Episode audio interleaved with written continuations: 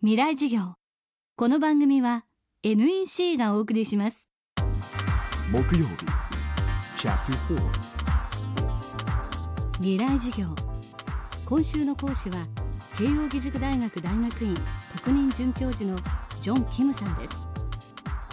ジョン・キムさんが卒業生に向けて行う最後の講義をもとにした「こびない人生」という本が今年5月に出版されました社会に不安を抱く学生たちへの鼻向けの言葉は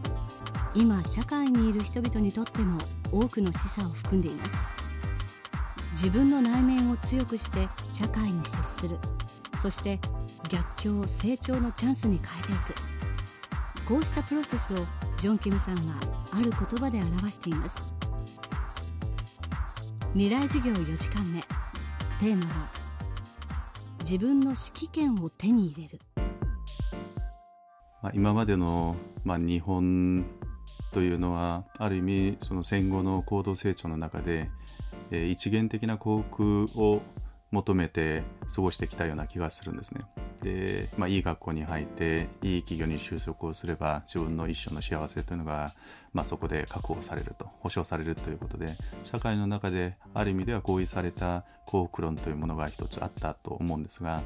これからの時代というものはえ、その確実的なある意味では一元的な幸福論を超えたような世界に突入した気がするんですね。でそういう意味ではある意味では選択の時代でありますしある意味では不安の時代のような気がします。でそういう意味ではえー、若い方々はこれから生きていく上で、えー、自分の人生の目的というものを外から与えられるというふうに思わずに自分の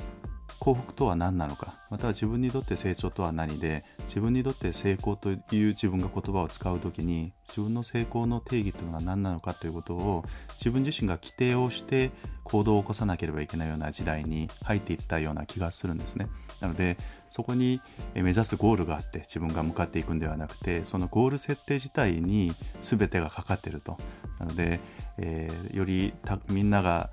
ある山に対して、まあ、早くたどり着くことを目指してきた時代ではなくて自分自身の山というものを自分が見つけるところから勝負は始まってるという意味では自分の人生の、まあ、ゴールなり目的なりまたは自分が5年後10年後15年後に何に向かっていくかということに対する、まあ、自分のその指揮権ですね。指揮権を今まで他者に委ねたところを自分が指揮権を取り戻すというような感覚を持つということとそういう自分が一人で歩んでいく際においても自分が不安にならないように今から信じるに値する事故というものを時間をかけてまた自分の決意と行動を通じて内面を強くしていくことが大切じゃないかと思います。未来授業今週は慶應義塾大学大学院特任准教授ジョン・キムさんの授業をお送りしました。この番組はポッドキャストでも配信中です。過去のバックナンバーもまとめて聞くことができます。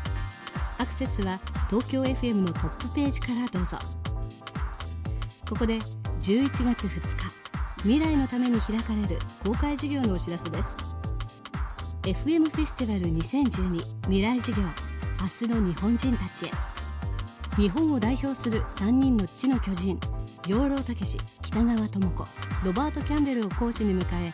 領土問題エネルギー問題さまざまな課題を抱える世界の中の日本自らの立ち位置の確認をテーマに学生たちと討論します。11月2日金曜日会場は東京 FM ホール。大学生200名をご招待します。養老孟司です。